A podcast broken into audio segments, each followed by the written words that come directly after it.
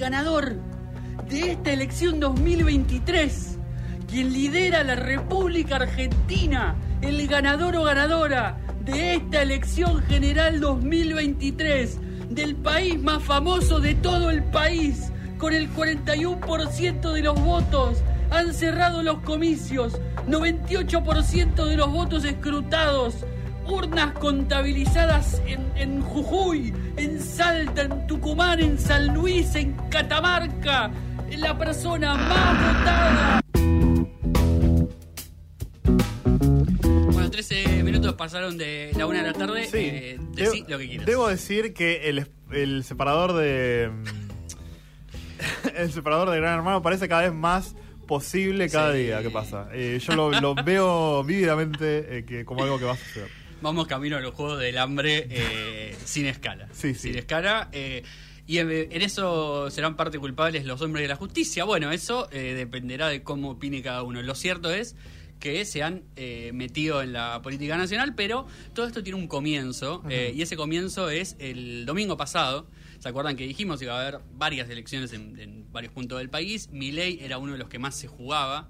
Eh, porque Martín Menem, su candidato en La Rioja, era de, digamos, de, de los que más prometían. Después, bueno, lo Nacho, siempre, vos ¿no? dijiste eh, en Sí. este programa la semana pasada, Ma- Martín Menem va a ganar. Bueno, no dijiste eso.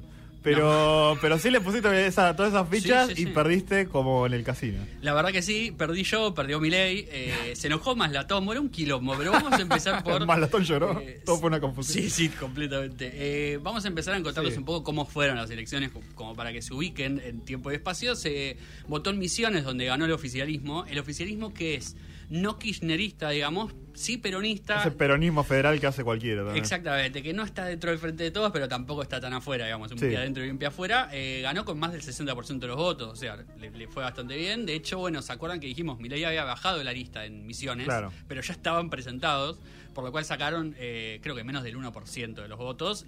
No es representativo porque, digamos, técnicamente se había dicho que no, que no iban a ir, pero eso demostró un poco cuál era la fuerza de ese bloque también. Claro, y Eh, algo que sucedió, digamos, en esas elecciones era un poquito confirmar lo que había pasado en Río Negro y Neuquén un poco, Sí, que claro. es eh, que los candidatos provinciales estaban bien fuertes, digamos, la gente establecida de, de las Sí. provincias tenía la mayor chance de ganar. O sea, por ahí podía haber un, una que otra sorpresa, pero siempre iban a ser, eh, sea el oficialismo o una figura muy cercana a Sí. la política histórica, digamos, de, de ese, de ese lugar. Completamente. De hecho, eh, los resultados explican por qué se desdoblaron todas estas elecciones. Sí, ¿Por qué no claramente el le sirvió mucho.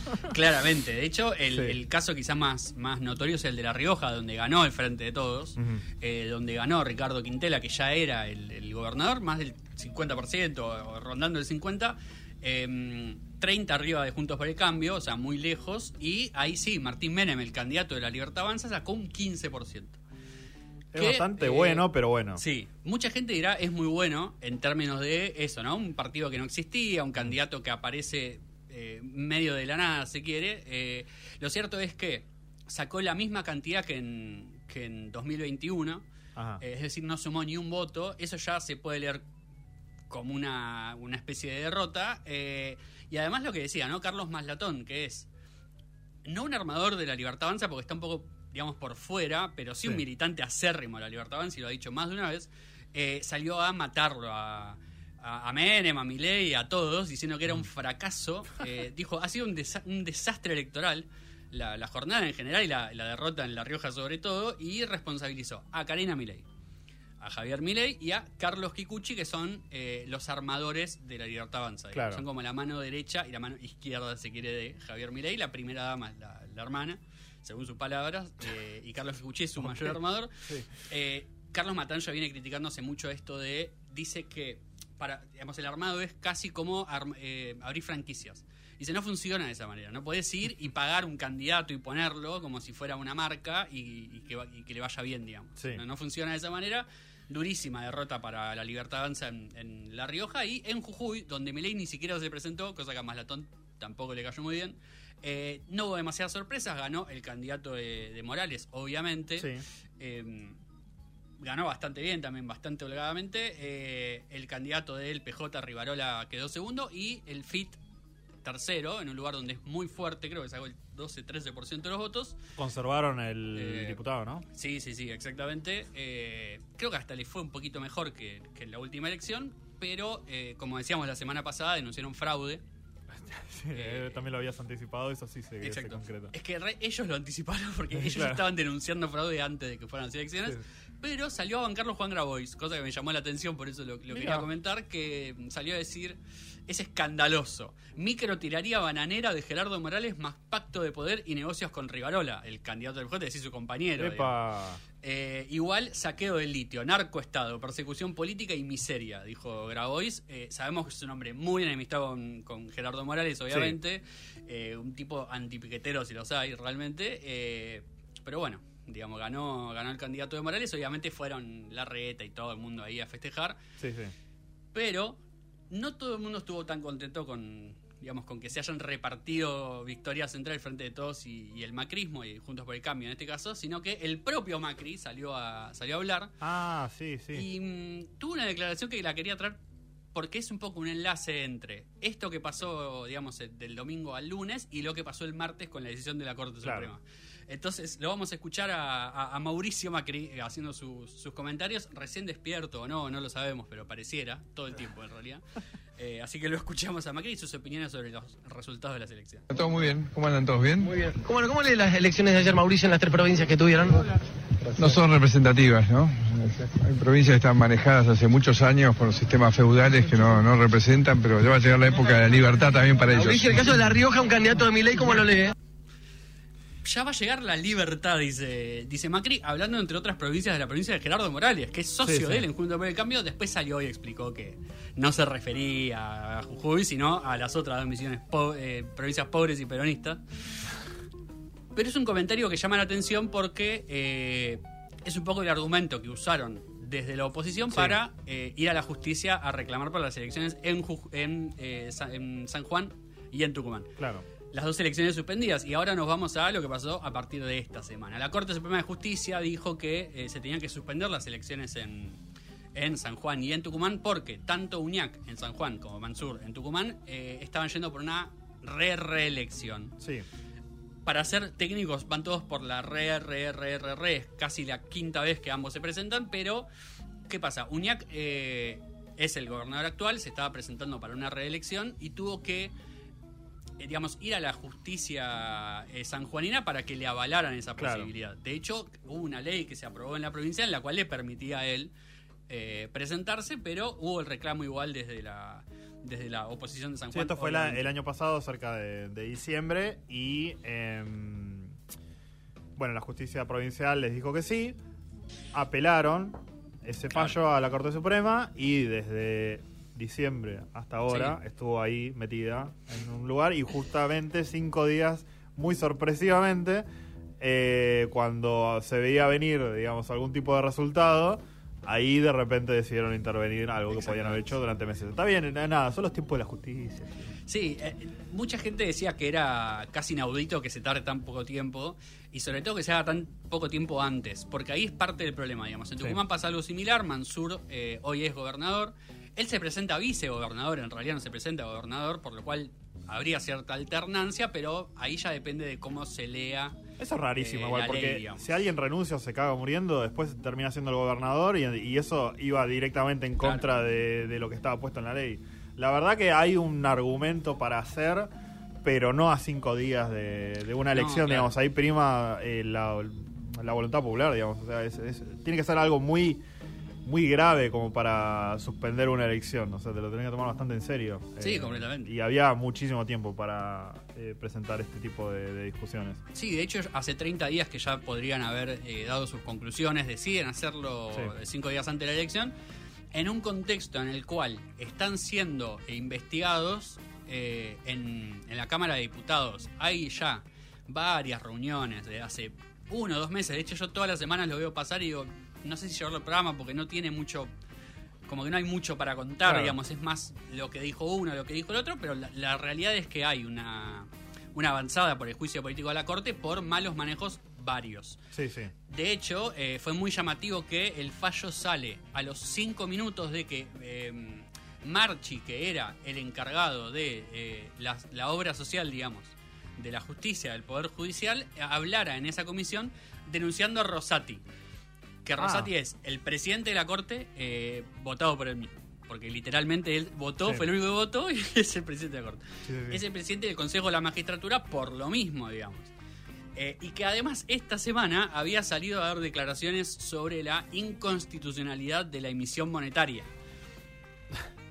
Sí, sí. A ver si se entiende lo que, lo que estoy queriendo decir. Eh, y a sabidas también de la muy buena relación que tienen eh, Rosenkrantz, Rosati y Maqueda, que son tres de los cuatro jueces de la Corte Suprema, con el macrismo. Mm. De hecho, bueno, ya te la escondido y además se sabe la relación del macrismo con la justicia es íntima.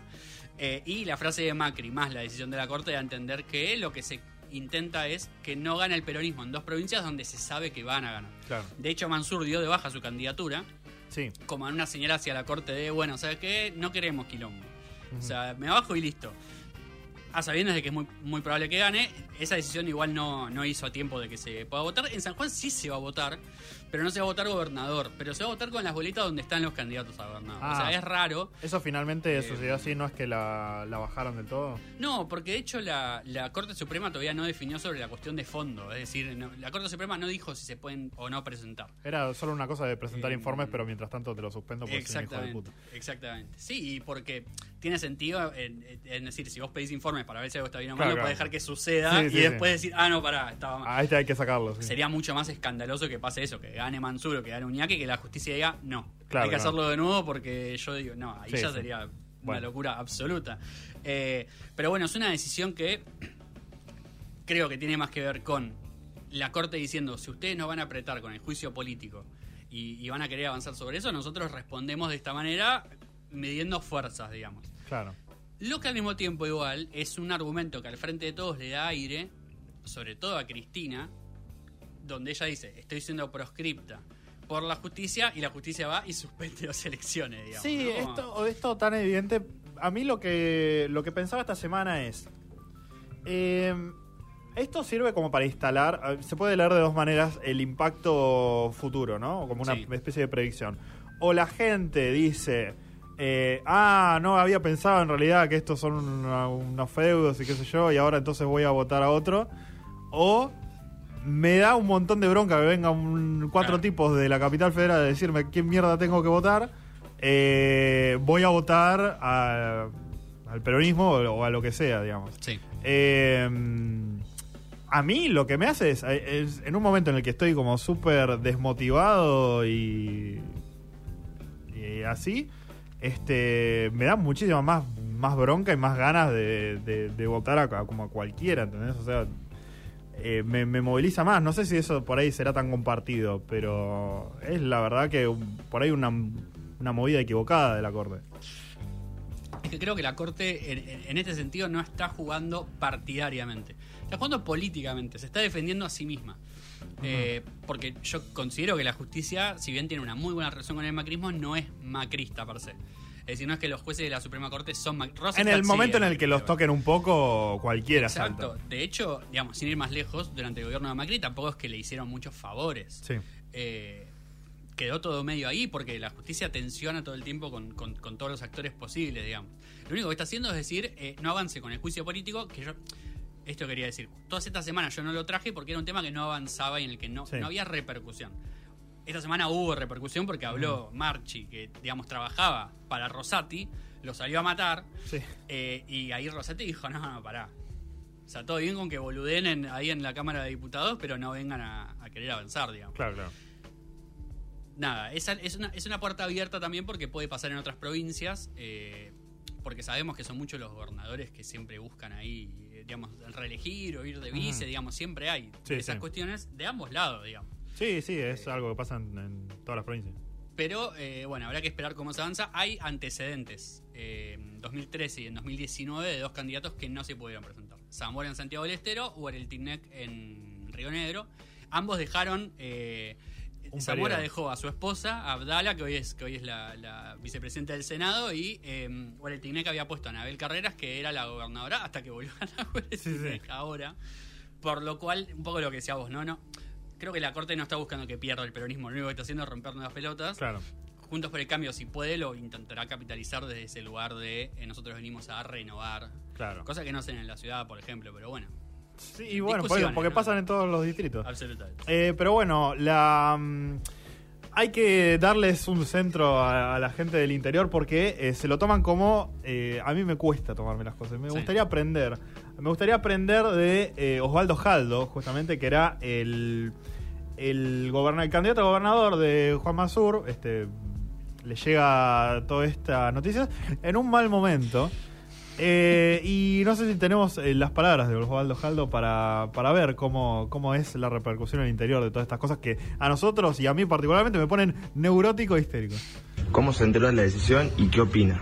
Sí, la verdad que hemos trabajado ayer todo el día, fuimos a la casa a almorzar y a descansar, por supuesto, una horita a la siesta como hombre, como hombre del interior, Hombre, hombre, de bien. campo.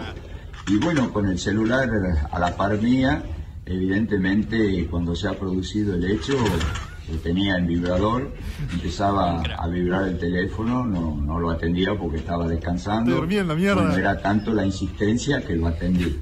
Y bueno, salieron las primeras noticias a través de los diferentes medios, creo que he visto que era Infobae, luego nuestra encargada de prensa me informó.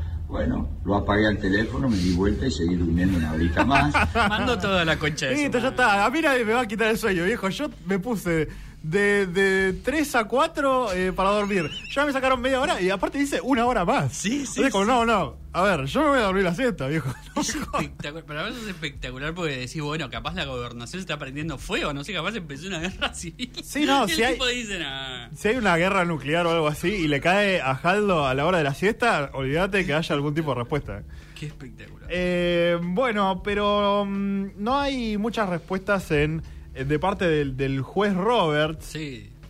Eh, mm, porque básicamente... Ah, no, no, pues, perdón, por eh, el juez Clarence Thomas. Cierto, sí. De la Corte Suprema de los Estados Unidos, que también está igual de derrota que en la Argentina. Sí. Esto pasa en todos lados. Eh, básicamente el, salió un escándalo de corrupción del juez Clarence Thomas, que había tomado una decisión, fue parte impulsora incluso, de, por ejemplo, eh, la prohibición del aborto, que era un derecho Claro. que habían todos cuando asumieron dijeron, no, no, esto está cementado en papel, o sea, no, olvídate que, que lo vayamos a tocar y bueno, se dieron las condiciones y de repente, pimba, chau. eh, ahora, ahora depende de los estados, obviamente todos los estados republicanos lo prohibieron Claro. eh, y, y fue todo un escándalo. Este, empezaron a tomar un montón de eh, fallos muy partidarios, muy republicanos, muy conservadores. Casualmente, el juez Clarence Thomas, eh, no solo primero que está casado con una activista republicana, que eso ya debería recusarlo mínimamente Y yo diría que sí. de cualquier tipo de decisión política.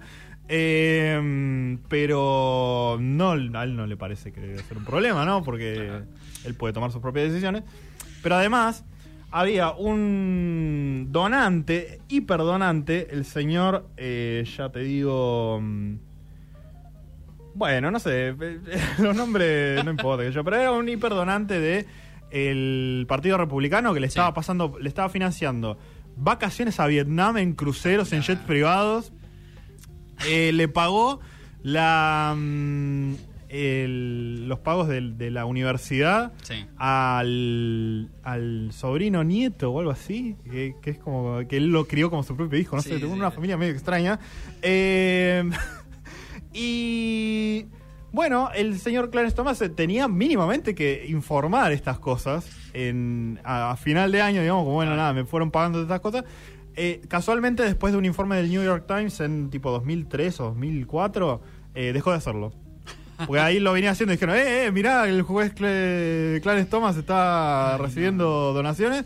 Y ahí dijo, bueno, no, ya no informó un carajo, entonces me van a venir a joder. Claro. Eh, y el problema es más o menos como lo que pasa acá, digamos. Pero acá por lo menos hay un intento de juicio político, aunque se sabe que no va a ir para ningún lado. Claro, pero por lo menos está la, inten- está decir, está la eh, intención. Acá en Estados Unidos es... eh, bueno, le, le pedimos por favor que reflexione y que se Ah. ponga un código de ética, pero tipo se lo piden a él. Y él ya dijo, no, bueno, yo no me voy a poner ningún código de ética porque estoy cumpliendo las mismas cosas, no tengo por qué informar, qué sé yo. Así que nada, es, es esa típica postura de, del Partido Demócrata que es, eh, no, bueno, qué barbaridad, che, todo esto se va a resolver si nos siguen votando y si nos votan Sí. un poquito más, pero en realidad no hacen nada. Muy parecido a lo del Frente de Todos también. Sí, acá albertismo total. Albertismo puro y duro. Este, esta, sí. esta semana estuve escuchando los Beatles viejos, los viejos, los primeros discos de, Sí. de los Beatles, y me llamó la atención un tema que eh, me gustó mucho las armonías vocales del señor Paul McCartney y eh, John Lennon con eh, No Reply de Beatles for Sale, si no me equivoco. Este, y después, cine, cine para todos con Jurassic Park.